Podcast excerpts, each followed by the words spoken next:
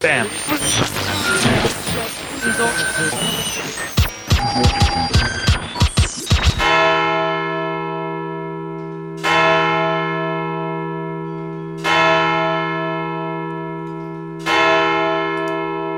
Guten Abend, meine Damen und Herren.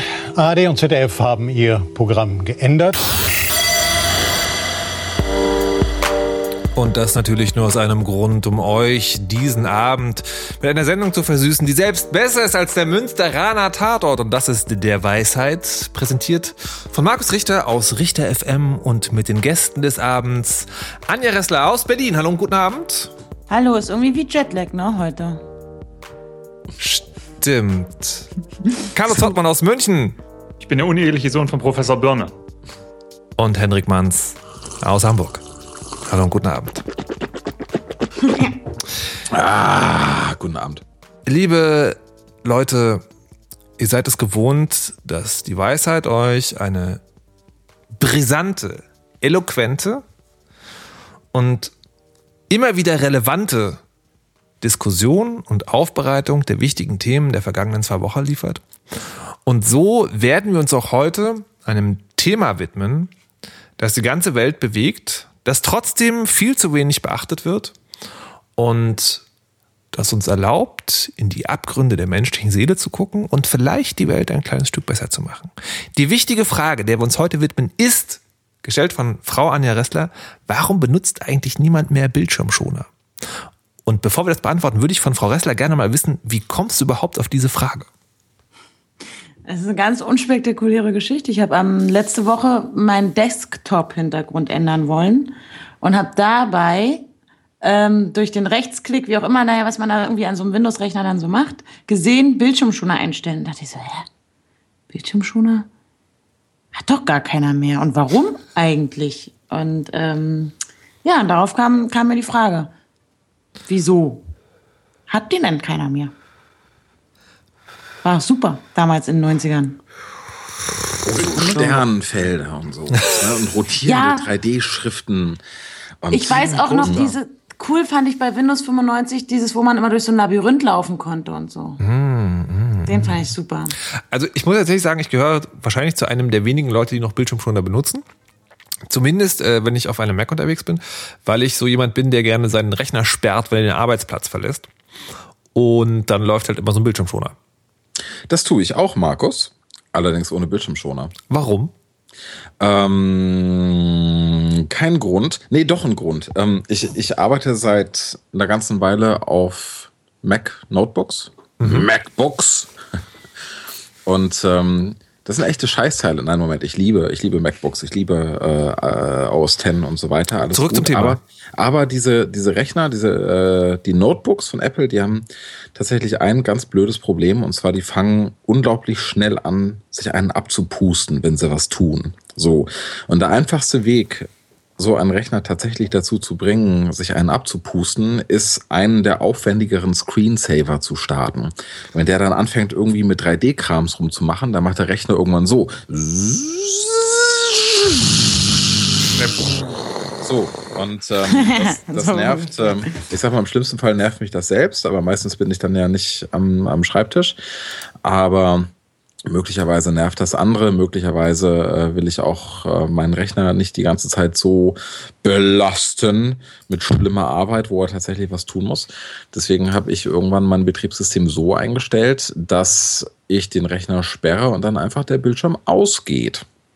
Statt Bildschirmschoner, weil ich langweilig bin. Kleine Randnotiz, ähm, anscheinend hat der Twitter-User 343max äh, herausgefunden, dass man äh, gerade auch bei Mac-Maschinen die CPU-Auslastung um bis zu 30 Prozent, glaube ich, senken kann, wenn man in Skype die Animation von Smileys ausstellt. Glaube ich ihm sofort. Ich glaube das auch. Ich habe es auch sofort gemacht. Ja. Das Aber warum benutzt jetzt niemand runter, mehr Bildschirmschoner? erst anmacht. Naja, ähm, Ähm, das, ich habe eine Vermutung. sag mal.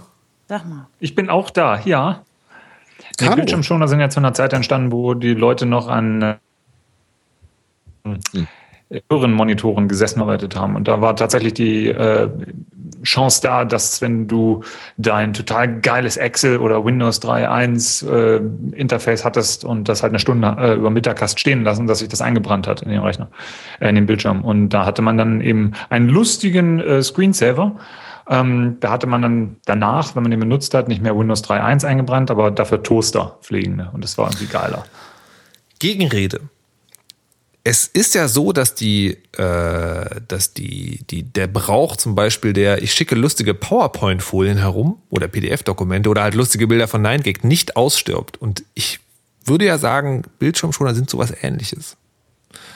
Also ich meine, ich, erri ich, erri ich, erinnere ja nur daran, es gab Aquariumsbildschirmschoner für einen zweistelligen Eurobetrag. Mhm. Ich weiß. Ich glaub, aber das ich, war noch in der Zeit, wo es noch D-Mark waren, oder? Was ich glaube, was ich tatsächlich glaube, warum viel weniger Bildschirme benutzt werden, äh, Bildschirmschoner benutzt werden, mhm. ist, dass die, äh, dass auf vielen Arbeitsstellen tatsächlich Bildschirmschoner nicht angeschaltet sind. Also bei, bei mir auf der Arbeit, wenn ich da vom, äh, also egal bei welchem Sender, wenn ich da weggehe und den, den, den, den Account locke, dann kommt dann halt kein Bildschirmschoner, sondern das ist halt einfach, das ist halt einfach so ein blanker Schirm. Und dass wir einfach viel, viel, viel, viel, viel, viel, viel mehr Notebooks benutzen. Und ich glaube, die meisten Leute machen einfach, wenn sie vom Platz aufstehen, klappen einfach das Ding zu. Bam.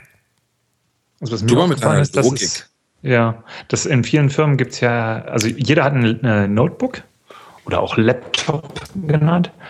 Ähm, die meisten bewegen den aber gar nicht. Hm. Also der steht halt genau. halt immer am Platz. Was ich irritierend finde, aber egal, anderes Thema. Bewegt eure Notebooks. Bewegt eure Notebooks, uh. Leute.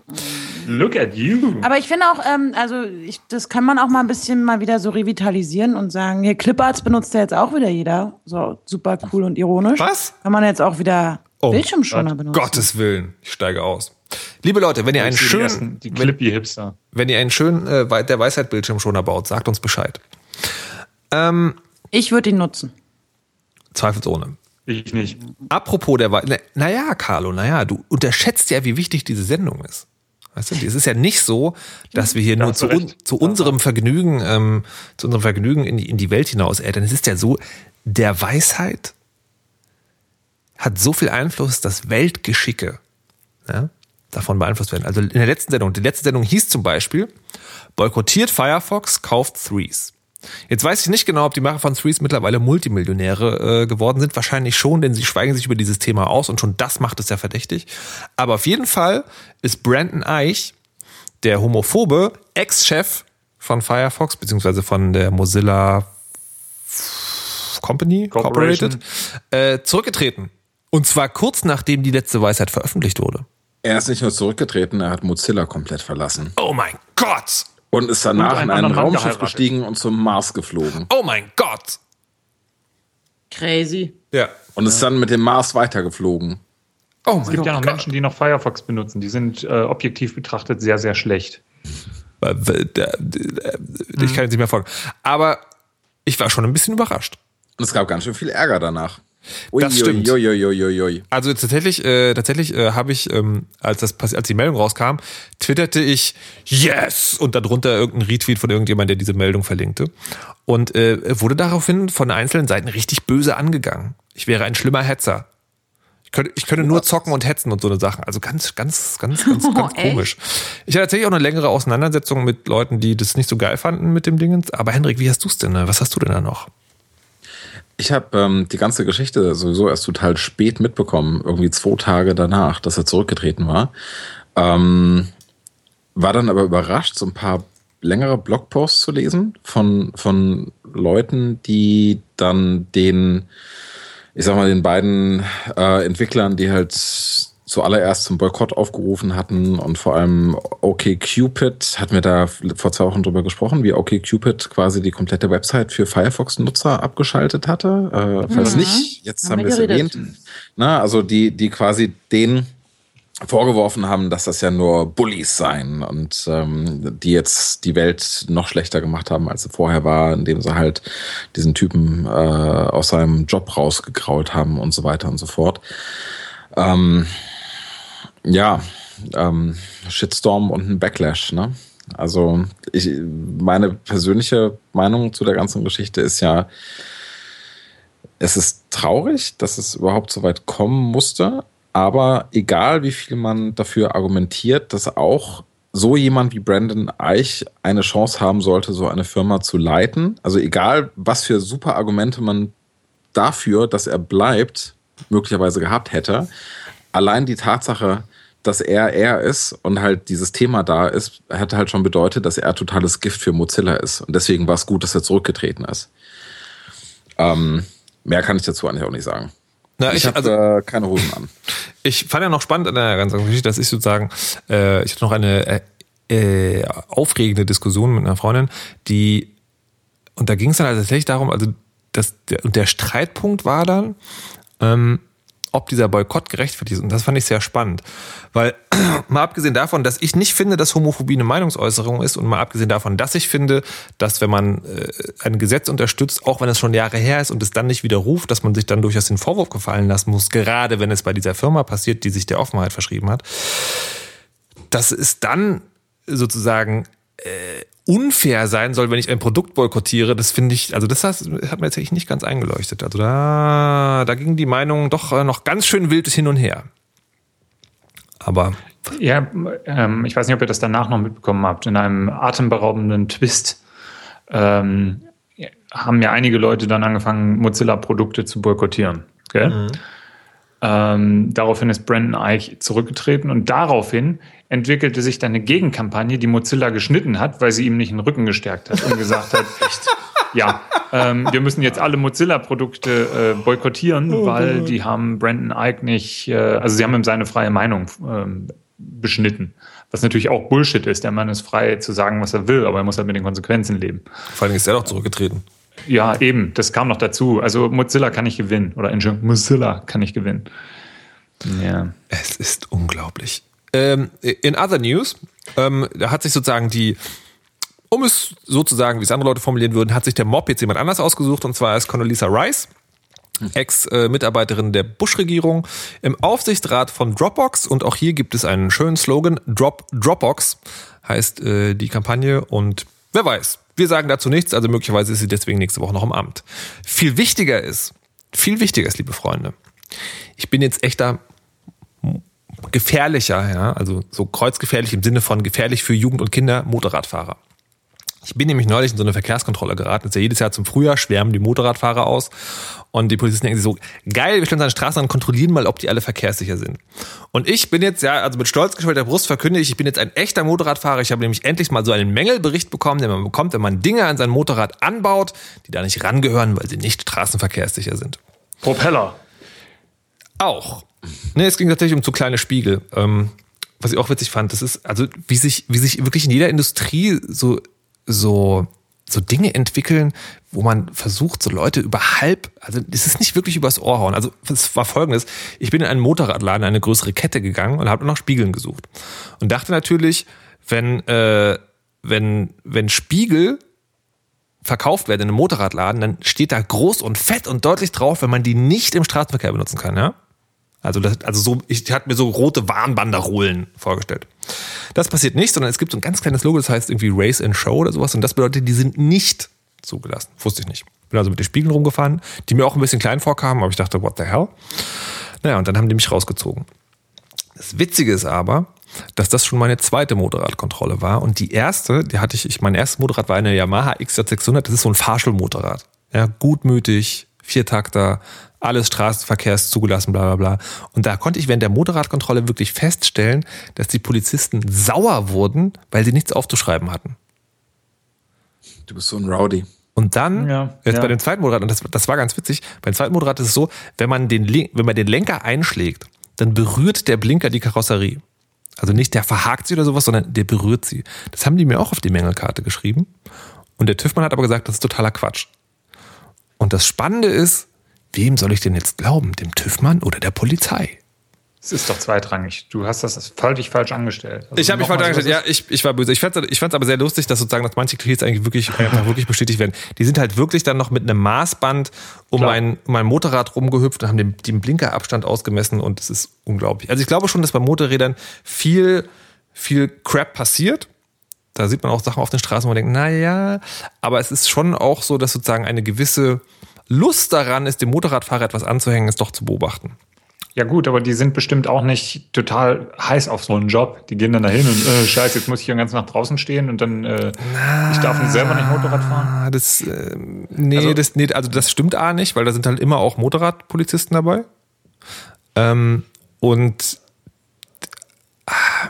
also das kann man natürlich nicht, das kann man nicht justiziabel nachweisen, aber die Art und Weise, wie dir verkündet wird, dass du jetzt einen Mängelbericht bekommst, da ist schon das selbstzufriedene Lachen auch mitgeliefert. Vielleicht haben die Abschlussprämien, weiß ich nicht. Weiß ich Oder so, nee, so, äh, so, so, eine, so, nee, nicht eine Prämie, aber ähm, heute erwarten wir so und so viele Mängel. Den kannst du übrigens einen Strich durch die Rechnung machen. Ne? Also du präparierst dein Moped und das nächste Mal, wenn du in so eine, äh, so eine Kontrolle kommst, steigst du ab, drückst einen kleinen Knopf und hinter dir explodiert das Ding. Jetzt findet was. Bam. Okay, das, ähm, das halte ich mal fest. Und darüber halten wir uns in unserem nächsten Männerabend und damit sind wir auch schon beim nächsten Thema. Frau Ressler, bitte. Gott, Wahnsinn. Nee, ich, ich habe gerade, ich kannte wirklich dieser Motorradgeschichte äh, jetzt gerade überhaupt nicht folgen. Ich habe es echt nicht? versucht, ne? Ich weiß nicht, irgendwie bin ich immer wieder raus. Wer, was, was hast du denn nicht verstanden? Doch, ich habe schon irgendwie verstanden, aber ich fand es, äh, glaube ich, gerade so. Sehr trocken, ne? Ja, ich, ich, bin auch, ich bin auch ein bisschen unzufrieden. Warum? Jetzt gerade so mit dem Thema. Warum? Ich habe die ganze Zeit überlegt, ob ich was sagen kann, aber, aber, ich kann nicht. Aber warum? Was ist denn, was ist denn, was stimmt denn nicht? Naja, da kommt halt, ja, nee. Keiner von uns fährt Motorrad, wir haben da keinen Bezug zu. Ich war Vielleicht braucht Anja so, einfach einen zünftigen äh? Frauenabend. Ja, und ich hatte jetzt. nee, aber trotzdem, ich wollte gerne irgendwas dazu beitragen, aber ich kann nicht, ne? Und ähm, gut, Sag aber. doch sowas wie, ah, Motorradfahrer, toll, oder so. Das, das, äh, Motorradfahrer sind ja, sollen ja, also finde ich ja eigentlich super sexy meistens auch. Ja, schön. Und schon hast du was beigetragen. Soll ich dich mal zum Motorradfahren mitnehmen? Die treffen sich zu was? Zu Männerabenden. Genau. Ja, ich hatte letzten, letzten äh, Freitag einen, einen Frauenabend, aber der ist nicht so dieses, ähm, also der ist nicht so, wie man das jetzt irgendwie so Sex in the City mäßig sich so vorstellt. Wir sitzen alle da und äh, treffen uns, weil wir explizit, obwohl, doch, irgendwie doch. Doch, doch. Es ist schon so, es ist eine Veranstaltung, wo grundsätzlich nur Frauen eingeladen werden, die ähm, halt cool sind und die zusammen kochen, essen und trinken. Also beziehungsweise eine kocht, die anderen konsumieren und, und man redet natürlich über Boys und so über Okay Cupid ähm, und äh, alles andere. Und jetzt, dann habe ich irgendwie ähm, auf dem Balkon dort gestanden und habe in, in die andere Wohnung gegenüber im Haus reingeschaut und habe gesehen, dass da augenscheinlich ähm, parallel zu unserer Veranstaltung ein Männerabend stattfindet weil ähm, fünf, sechs Männer um einen Billardtisch herum standen und Billard gespielt haben und Bier tranken.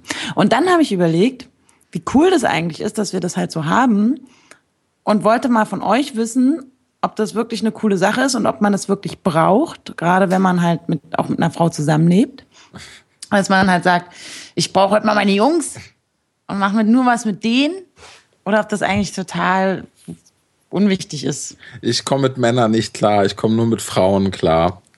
Machst du Frauenabend? Bei einem Frauenabend wäre ich mit dabei, ja. Männerabend ist mein, mein schlimmster Albtraum. Gott um Himmels Willen. Aber ich habe Bekannte, die mich äh, jedes Jahr zu ihrer äh, Männertagsrunde einladen, ne, also so mit rumziehen und saufen. Ach schön. Und ich muss schön. mir jedes Jahr eine andere, eine andere Ausrede einfallen lassen weil, ich, weil ich das wirklich fu furchtbar finde. Ganz, ich hätte fast Fußball gesagt, weil ich schon den nächsten Gedanken in meinem Kopf habe. Da geht es nämlich um Fußball, auch so, weißt du, so, so mit, mit Jungs treffen, um irgendwelche Fußballspiele zu gucken und sowas. Gott, um Himmels Willen.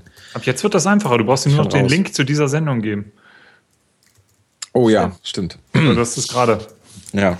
Also ja, das ist jetzt, wenn ich das noch kurz zwischenschiebe, das, da bin ich ja auch genauso. Ich, ich mache viel lieber so Abende mit äh, Fußball gucken und ähm, ja, so wenig über, über so Quatschen und Jungs und Mode und Nagellack und so, das ist halt auch nicht so meins. Aber, du bist ein naja. Typ und ich bin eine Frau. Ja. Deswegen trägst du keine Hosen und ich schon. Ah. Deswegen habe ich einen Rock an. Jetzt verstehe ich das. Nee, Moment. Ich gehe ja zu Herrenabenden. Weil du es brauchst. Ja, doch. Ich und meine Homies. Wir, wir, äh, das ist alles oben ohne und wir reißen uns dann gegenseitig die Haare von der Brust, weil das total männlich ist. Ähm, nee, das heißt, ähm, ich bin da mal eingeladen worden auf einen Herrenabend, der findet äh, einmal im Monat statt, macht ein Bekannter von mir. Mh, mm, von einem Homie von mir, einem Freund. What? Nein. Und ähm, da kommen, das sind so alles in allem, sind irgendwie insgesamt 50 Herren. Und da sind so unterschiedliche äh, Zusammensetzung. Mal wer halt Zeit hat, kommt halt vorbei. Aber es sind halt feste Termine. Und dann trifft man sich und quatscht mit unterschiedlichen Leuten. Ähm, ja, und das ist ganz angenehm. Damen sind da nicht. Furchtbar. Aber wenn nee, du es weißt, ist, es ist, ja, nee, es ist äh, sehr, es ist interessant, weil du kommst mit Leuten zu tun, die normalerweise nicht in, im, oder ich komme mit Leuten zusammen, mit denen ich normalerweise nicht so rumhängen würde. Ähm, und das ist ziemlich cool. So Sachen wie, oder so. Männern? Nee, Leute wie ähm, Tankerkapitäne oder Menschen, die Unternehmensberatungen aufgebaut haben und aber trotzdem total nett sind, was man jetzt erstmal nicht so denkt. Und das finde ich eigentlich sehr bereichernd. Musst du mal nach ja. Hamburg ziehen, hier lernt man die ganze Zeit Tankerkapitäne kennen. Meine besten Freunde sind Tankerkapitäne. ähm, das, das glaube ich. Ich glaube ja tatsächlich, dass, diese, dass dieses Herrenabend, Frauenabend Konzept überhaupt äh, von der Ehe kommt.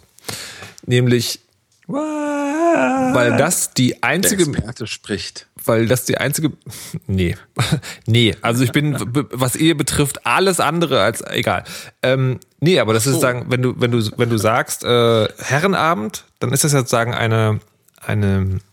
Das ist beides. Es ist, sowohl ist es eine wohlfeile Ausrede, um von der Frau oder halt umgedreht von dem Mann wegzukommen, plus es hat halt im Namen beinhaltet, es besteht keine Gefahr des Fremdgehens. Also ich halte ah, das wirklich für, für, eine, für ein heteronormatives Fluchtritual, was da etabliert wurde über die Jahre. Es ja, sei denn, die Männer, die da hingehen, sind alle geheim schwul. Das ja. könnte sein. Das kann was ja auch ist, Und was ist falsch an, ich gehe jetzt in Puff. Ich bin um neun wieder da. Ja. Also ähm, um nochmal kurz hier ernst bei der Sache zu bleiben. Ne? Ähm, ich habe halt am Freitag, unser Frauenamt ist auch ähnlich so, dass, dass da kommen halt wahnsinnig viele Frauen zusammen, die zwischen 22 und 42 Jahren alt sind auch und ähm, die unterschiedlichsten Jobs haben und die wahrscheinlich im Alltag einfach so ganz nicht einfach sich nicht begegnen würden. Mhm. Äh, zumindest nicht miteinander reden. Und das ist auch, ähm, das macht das auch ganz schön. Und ich glaube auch, dass es noch, noch mehr ganz schön ist, dass wir halt wirklich nur unter Frauen sind, weil wir uns da ja, genau. Also ich glaube, also ich merke, wenn, wenn dadurch, dass wir keine Männer dabei haben, fällt keine irgendwie eine Flirtlaune. Oder ähm, hängt sich da, also es geht da nicht, man sitzt wirklich zusammen, wenn man über irgendwas reden will oder wenn man zusammen sein will, sich austauschen will und nicht, weil man irgendjemand bezirzen möchte. Also das, ich glaube, das ist, finde ich besonders schön an dieser Veranstaltung. Wenn man, ja, das stören die halt einfach nicht. Weil man ist ja immer auf der Jagd und so. Ne? Versteht ihr, was ich meine? Ja, vielleicht sollte mhm. mal. Mhm. Ich glaube aber, Frauen und Männer ticken da einfach zu unterschiedlich, um, ähm, um das selber auch auf Männerabende anwenden zu können.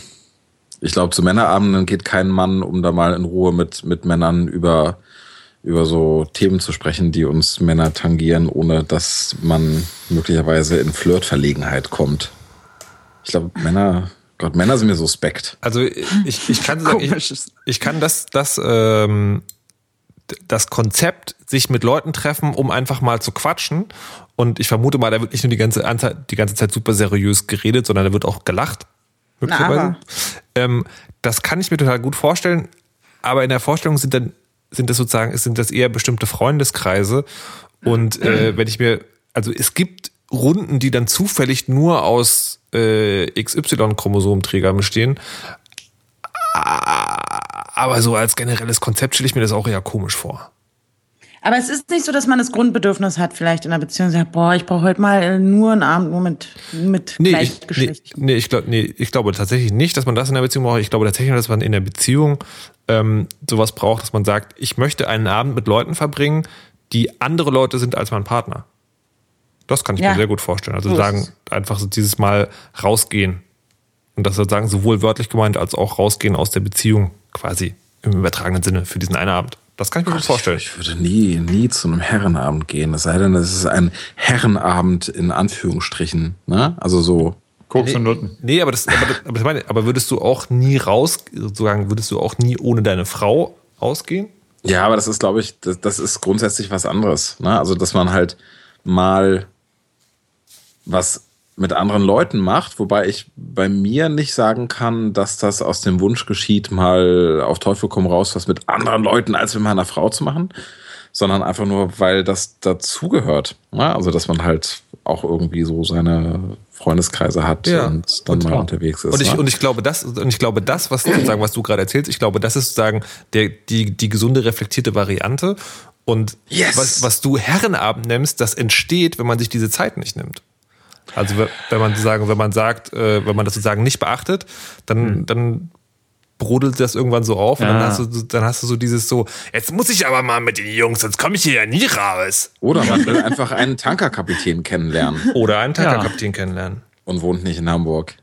Die sind Das hier überall. Die stehen da vor der Davidwache na, und sagen, hier, Kleiner, willst du mal mitkommen? Ähm, Tanker? Ähm, Henrik, Tankerkapitän. Henrik, Die Menschen durch die Stadt. äh, egal, kommen wir zum nächsten Thema. Schöne Überleitung. Ich gebe mir, ich geb mir die größte Mühe, die ich, äh, die ich finden kann. Es ist heute nicht mehr viel übrig. Ähm, es gibt einen neuen Dienst im Internet, der das Bezahlen für Inhalte möglich machen wollte. Sollte, könnte. Ach, Carlo, erklärst du doch. PayPal. Fast. Patreon. Ja, patreon.com heißt das Ding. Es wird geschrieben patreon.com.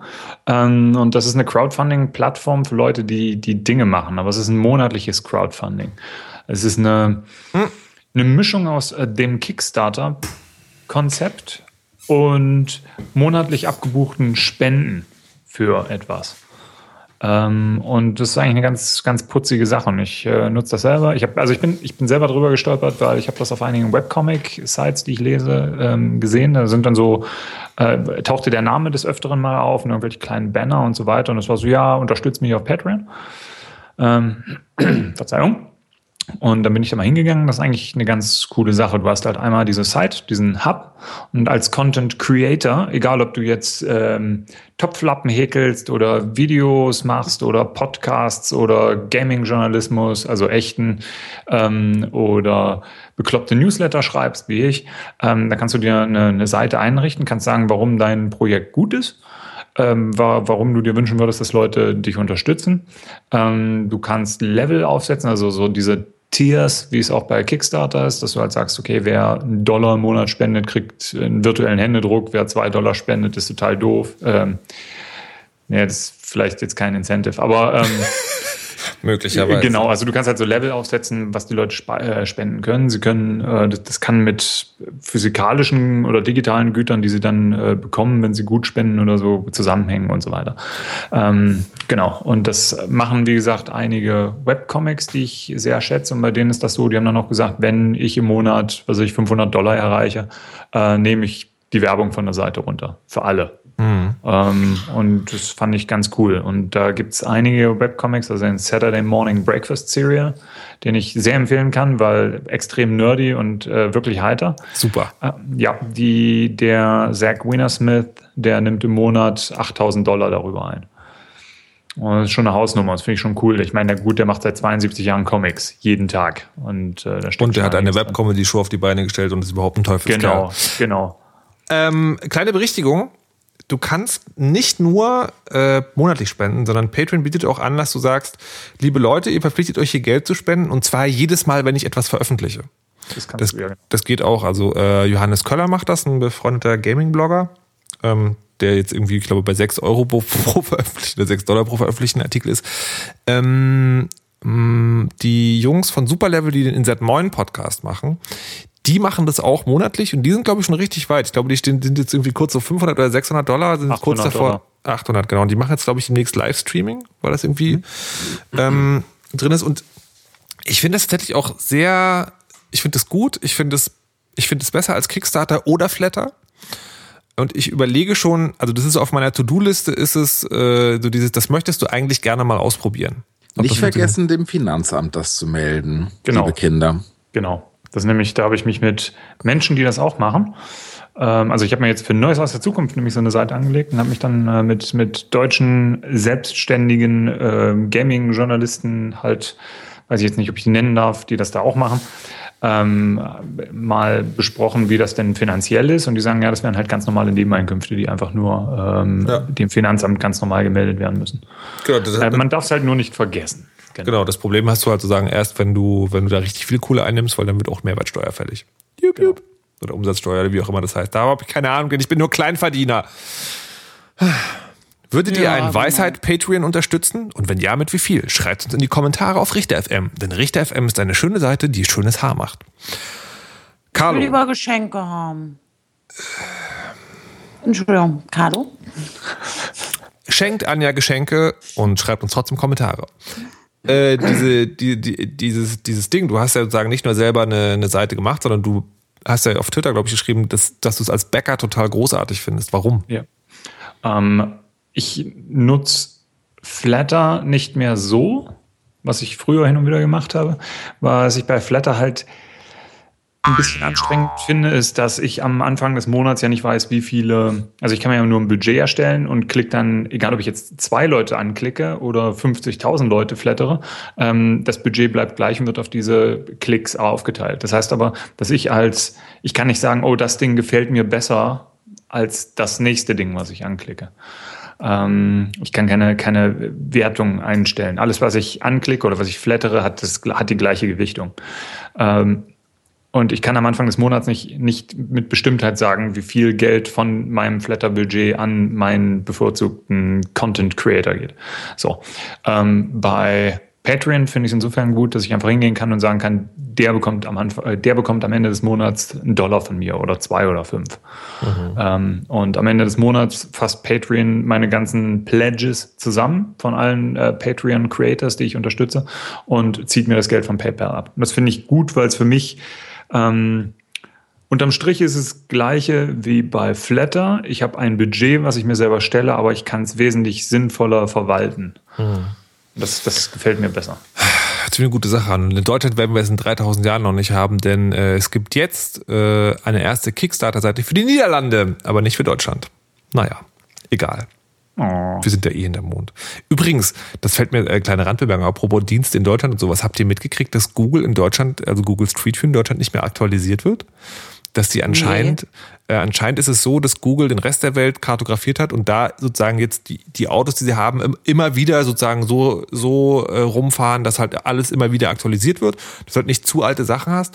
Und in Deutschland ist es wohl so, dass irgendwie so ein paar Großstädte bei Google Street View verfügbar sind und der Rest des Landes nicht. Überrascht mich gar nicht. Und mich sie aktualisieren es auch nicht mehr. Würde ich auch nicht. Also teilweise nehmen sie neues Bildmaterial aus äh, Florenz und Los Angeles und blenden das dann halt über äh, Berlin und München drüber. So schön könnte es bei euch aussehen, wenn ihr nur mitmachen würdet. Ähm, wo wir gerade bei dir sind, Carlo, und deine Arbeit, die mit Geld unterstützt werden soll. Hallo! Neues aus der Zukunft. Was gibt es Neues von Neues aus der Zukunft? Genau, heute eine kleine Meldung, die ich äh, jetzt vor zwei Tagen gelesen habe und da spannend fand und dies aber sehr wahrscheinlich ähm, aus diversen Gründen nicht in die nächste Ausgabe schafft. Ich frage mich, ähm, warum? Was wird jetzt uns wohl erwarten? Es ist äh, Menschen gelungen ähm, und jetzt bitte lasst die Hosen an. Ja, und das meine ich jetzt, also ich möchte es gerne mit Würde über den Tisch bringen hier. Sie haben es geschafft, äh, Vaginas in einem Labor zu züchten. Und sie haben das deswegen gemacht. Sie haben von Frauen, die unter einer sehr, ähm, ich will nicht kichern hören, von keinem von euch. Ähm, ich habe das auch gelesen, muss ich zufällig ja. mal einstreuen. Ich habe es noch nicht gelesen, aber ich werde es so hart Jetzt erzähl's doch endlich, Herrgott noch Erzähl's mal. uns, Carlo. Es Erzähl gibt eine, es gibt eine sehr, sehr seltene Krankheit, äh, die betrifft ungefähr eine von 5000 Frauen. Ähm, die Krankheit heißt Meyer-Rokitansky-Küster-Hauser-Syndrom. klingt so, als ob es in der Waldorf, darf, ja genau, klingt so, als ob es in der Waldorfschule erfunden würde. Und ähm, diese Krankheit oder dieses Syndrom führt dazu, dass äh, bei den betroffenen Frauen die Vagina nicht richtig ähm, entwickelt ist. Also die ist wirklich rudimentär nur vorhanden, was natürlich mhm. eine psychische Belastung für die äh, Damen darstellt. Ähm, diesen, da sind äh, vor einigen Jahren Patientinnen äh, oder vor einiger Zeit sind Patientinnen halt ihre eigenen Zellen entnommen worden und daraus ist im Labor sind äh, ist Vaginalgewebe gezüchtet worden und mit diesem hat man dann diesen Frauen tatsächlich Vaginas zusammengebaut. Ähm, mit Vaginalkanal und allem, was dazugehört. Und die äh, hat das eingepflanzt. Die Körper haben das angenommen, weil es waren ja die eigenen Zellen von denen. Ähm, und die haben jetzt ganz normal, ganz normale funktionierende Lady Parts. Ähm, genau, die Organe Als funktionieren. Du eben gesagt hast, Vaginas züchten, hatte ich so ein ganz kurzes Bild von meinem inneren Auge von dem Labor aus dem Planet der Affen-Film. Ich glaube nicht, dass Charlton Heston so geflucht hätte, wenn das. Äh, ähm, das ist, ja. äh, was mich tatsächlich ernsthaft interessiert ist, ist sozusagen, sind die dann organisch funktionsfähig oder sind die auch sexuell empfindlich? Die sind komplett funktionsfähig. Wow. Also ähm, die, die, äh, das Gefühl, äh, die, ähm, ich sag mal, Reizbarkeit, ähm, die Befriedigungsfähigkeit, Orgasmen sind möglich, es ist alles da. Krass. Und äh, das ist natürlich, äh, also ich finde es sowohl technisch super beeindruckend und ich freue mich natürlich auch für die betroffenen Personen, weil ich stelle mir das ziemlich ziemlich belastend vor, wenn ich, äh, wenn man, also als Kerl kennt man das ja, wenn man jetzt vielleicht kein so großes Teil hat. Das ist ja, es wird ja mal wieder, äh, ist ja so ein, ich habe davon gelesen. Anyway, ich glaube, das ist, das ist ziemlich schlimm und da leidet man drunter. Und ich glaube, wenn man an so einer sehr seltenen Krankheit leidet, ähm, ist das noch viel, viel, viel schlimmer, weil man da in seltensten Fällen irgendwie auf eine auf Besserung hoffen kann. Und von mhm. daher Hut ab. Fand ich eine ich total geile Geschichte. Yes? Ich frage mich nur, ob das, ähm, ob man das nicht auch auf andere Organe sozusagen, diese Technik oder die, das Erforschte, wie auch immer, ähm, anwenden kann. Also für ja. Leute, die. Ah, erzähl mal. Sehr, sehr, gut. Genau, die Penisindustrie ist. Nein. Ähm, nee, das ist natürlich, äh, also die sogenannte regenerative, regenerative Biologie ist so ein Steckenpferd von mir. Das finde ich ein total interessantes und super, super, super spannendes äh, Feld. Und da gibt es einige Sachen. Und da hatte ich ja des Öfteren schon mal drüber unterhalten äh, oder drüber erzählt, dass halt mit Stammzellen halt Herzen wieder auf Vordermann gebracht worden sind und so weiter. Mhm. Ähm, und alles, was da gemacht wird, die ganzen Forschungsfelder fließen ja ineinander und alles, was bei solchen Sachen wie, wie diesen Transplantationen gelernt wird, das fließt ja auch in die anderen ähm, Unterfelder ein. Und das, da, da geht momentan so viel. Lest Neues aus der Zukunft. Die nächste Ausgabe kommt in knapp zwei Wochen und da habe ich eine extrem geile Meldung drin. Mindestens eine. Aber hier und der Weisheit bekommt den exklusiven Content, der manchmal dann später erscheint oder vielleicht auch gar nicht. Director's Cut von Neues aus der Zukunft, nur hier in der Weisheit auf Richter FM. Ähm, apropos Produktempfehlung, Frau Ressler hat ein neues Mixtape gemacht. Ja, das stimmt, das habe ich gemacht. Ja. ja. Jetzt preist das doch mal ein bisschen an hier. Was ist denn da drin? Wieso ist das gut? Also, Brauche ich das? Ich, Macht das schönes Haar? Ja.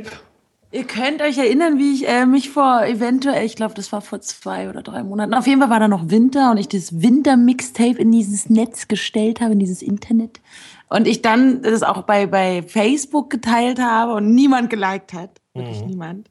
Und ich dann so, uh, habe ich es wirklich so scheiße? Ähm, das hat mich aber nicht davon abgehalten, nochmal einen zu machen.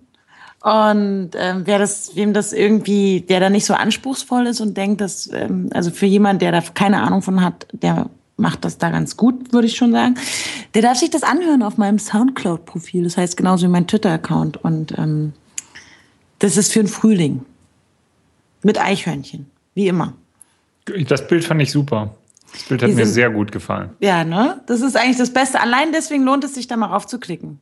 Und dann, man muss es auch nicht anhören. Aber was kommt denn da drin vor?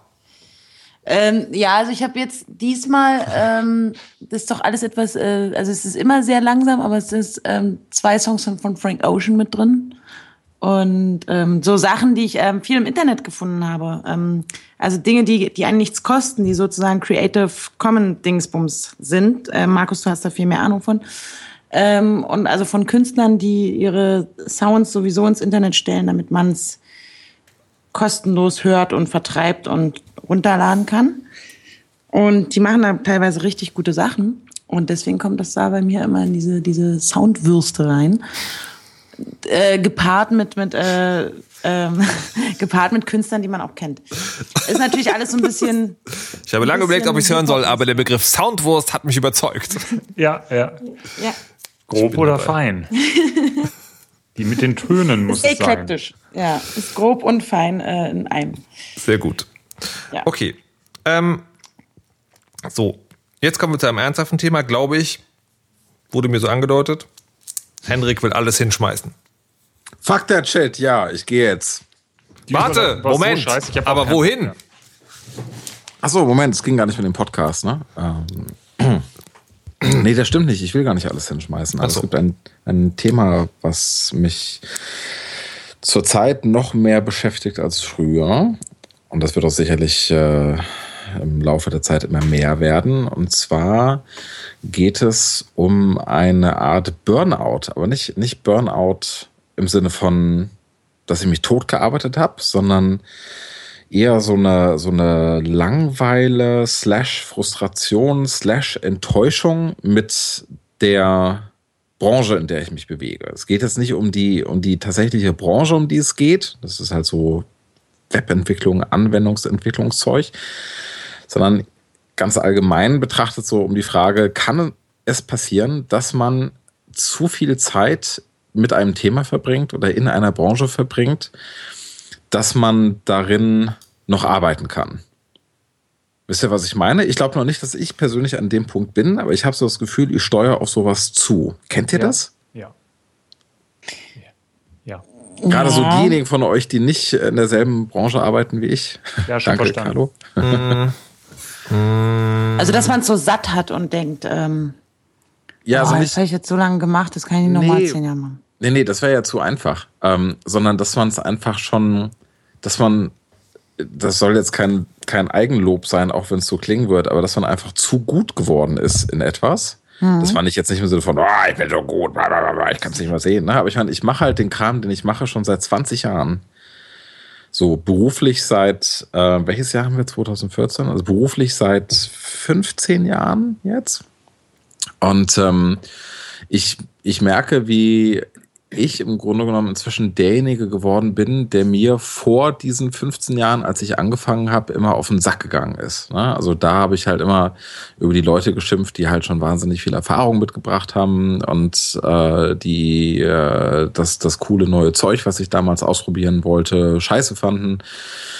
Und heute bin ich das. Heute bin ich derjenige, der sagt, hier der coole neue Scheiß, auf den gerade alle abfahren, ähm, das braucht niemand, das muss keiner benutzen, das wird auch nirgendwo hinführen, ba, ba, ba, ba, ba und so weiter und so fort. Ne? Also das sind so die Symptome und da denke ich so, vielleicht mache ich den Krams einfach schon zu lang. Und vielleicht bin ich, vielleicht, wenn ich heute, dann in ein paar Jahren an einem Punkt, wo ich einfach nicht mehr sinnvoll an dieser Branche teilnehmen kann.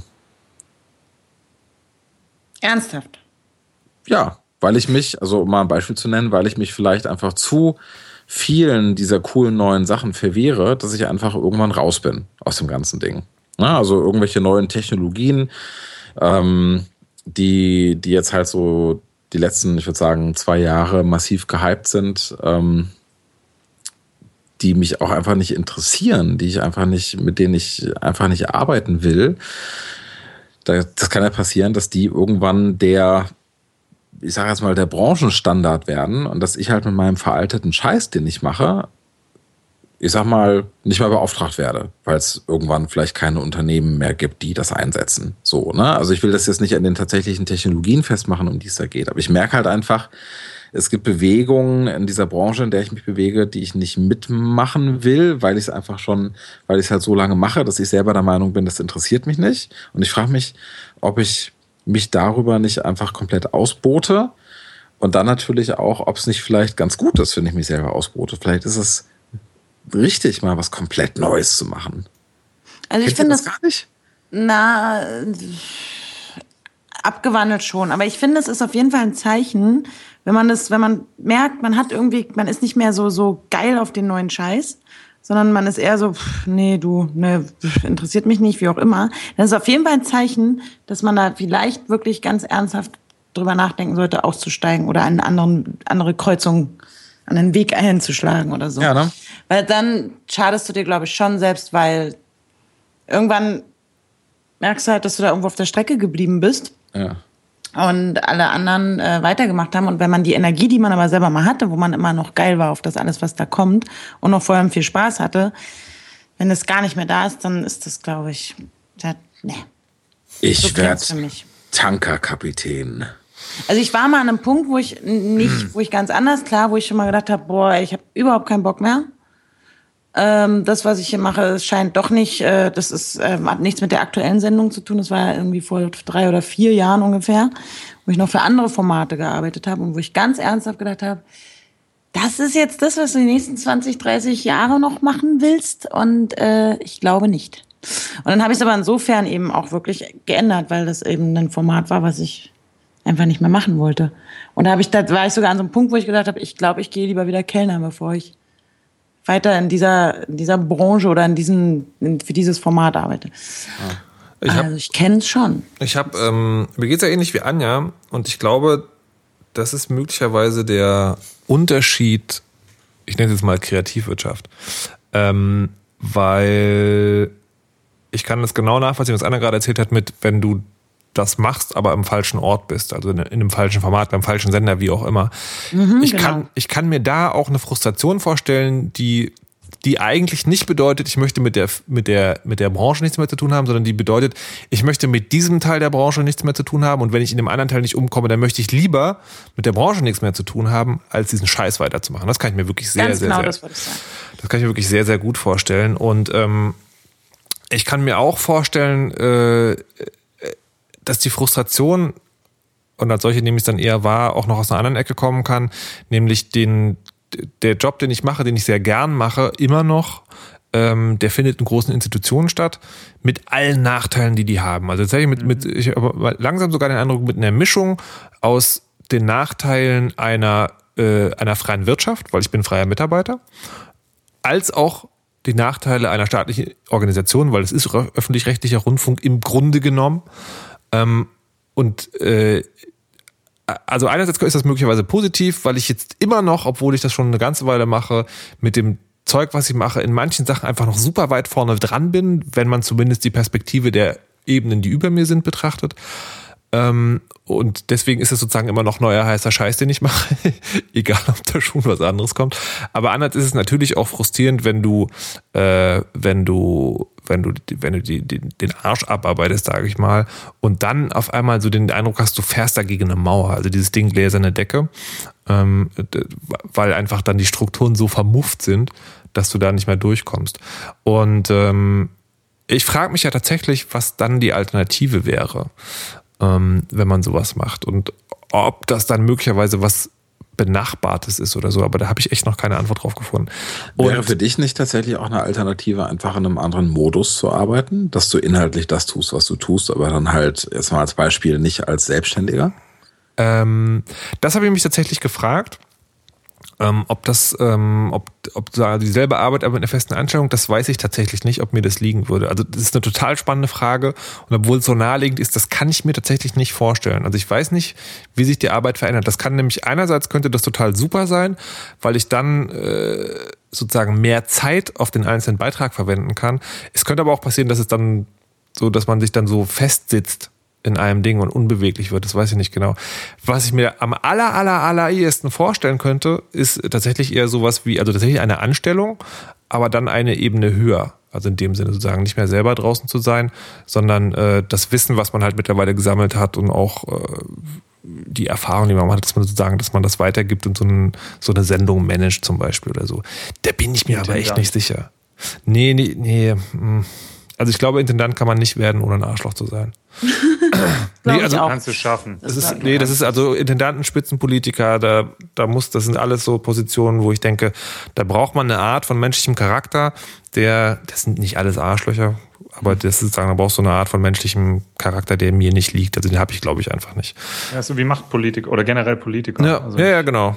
genau. Das ist so eine eigene Gruppe. Ähm, ich habe im, Entschuldigung, ich, äh, nee, sag. Carlo, sag mich. Ich habe immer festgestellt, wenn ich ähm, an einem Punkt war, in allen möglichen Jobs, die ich schon gemacht habe, und das waren, auch wenn ich noch sehr jung bin, natürlich, schon einige, und immer wenn ich an den Punkt gekommen bin, ähm, wo ich das Gefühl habe, ich entwickle mich hier nicht weiter.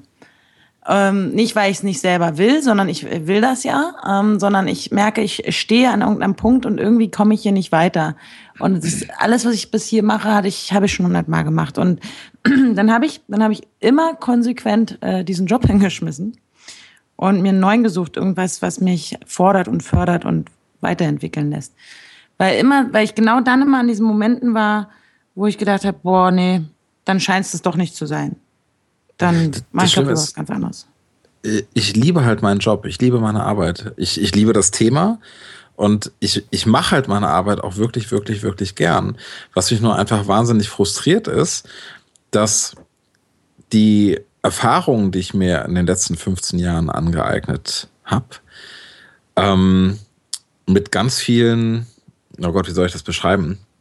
Ähm, in, in ganz vielen Situationen nicht wirklich mit doppelter Unterstreichung gewünscht ist. Na, also meine Kunden sagen mir dann natürlich, ja, ist ja voll gut, wenn wir hier einen haben, der das halt schon seit 15 Jahren macht, der kennt sich ja richtig gut aus. Ähm, aber das, was ich dann zu so manchem Thema zu sagen habe, gefällt denen dann nicht so. Mhm. Ja, also ähm, Hintergrund ist ja der folgende. Ich gebe Schulungen und bin, als äh, Berater unterwegs, aber halt hauptsächlich die Schulungen.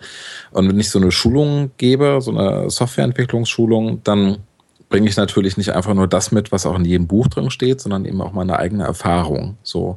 Und da habe ich also immer wieder ganz interessante Streitgespräche mit, äh, mit den Teilnehmern, die meistens schon erfahrene Entwickler sind, aber halt nicht mit der Technologie, die ich denen dabei bringe, die aber eben ganz andere Erfahrungen mit haben, mitbringen. Und ähm, da denke ich dann halt so manchmal so, okay, ich kann mich jetzt, ich muss mich jetzt entscheiden zwischen entweder gebe ich denen halt meine Version der Story und streite mich mit denen so ein bisschen. Ja? Oder ich, ähm, ich gebe denen das, ich sage es mal plakativ, das, was die hören wollen damit es halt diese Diskussionssituation nicht gibt. Aber dann stehe ich halt nicht so wirklich zu dem, was ich persönlich mhm. gelernt habe und woran ich glaube.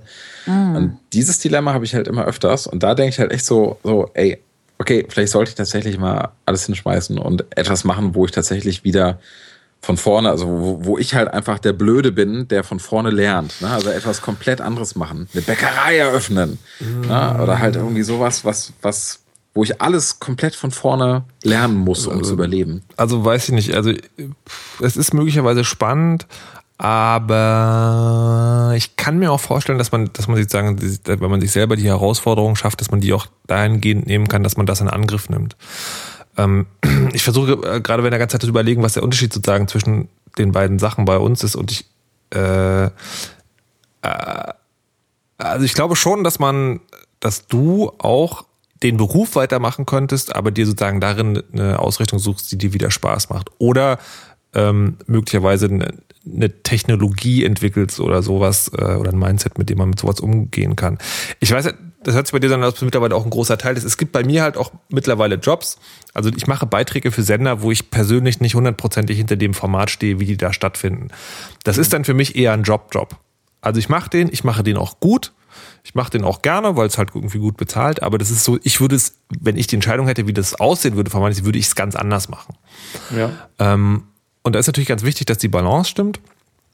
Aber so, so eine Anteile gibt es halt. Und ich glaube, das ist äh, so ein, ein, Stück dieser äh, nicht gern gesehenen Erwachsenenrealität. Ähm, kann man halt machen. Und ähm, wenn die, und ich frage mich halt, ob das bei dir schon auch geht, weil die äh, also sind alle Schulungen so oder ist dann vielleicht Schulung nicht das Richtige oder sowas? Also ich mit, mit diesem ganz von vorne anfangen, ich finde das auch immer so einen total romantischen Gedanken und den auch irgendwie schön. Aber ich weiß nicht, ich frage mich dann aber gleichzeitig auch, ob man da nicht ganz viel wegwirft, also auch von sich selbst, weil auch wenn es immer diese Momente gibt, wo du, wo du sozusagen, das ist, das ist ja im Prinzip dieses, der alte Mann äh, stellt frustriert fest, es gibt sozusagen Leute, denen kann man nicht vor Fehler bewahren, die müssen die einfach selber machen. Mhm. Mm. Und ähm, ich weiß, also ich, ich glaube, ich wäre Fan davon, sich von, von dieser Erfahrung nicht so zu frustrieren und das ganze Ding wegzuwerfen. Weil ich meine, du sagst es selber, du hast total viel Spaß an dem anderen Zeug, was du in diesem Job machst. Mhm. Und von daher. Ich habe auch Spaß an den Schulungen, ne? Also nicht falsch verstehen. Ich werde es auch nicht hinschmeißen. Das ist ja Quatsch. Ich werde vor allem äh, keine, keine Bäckerei aufmachen.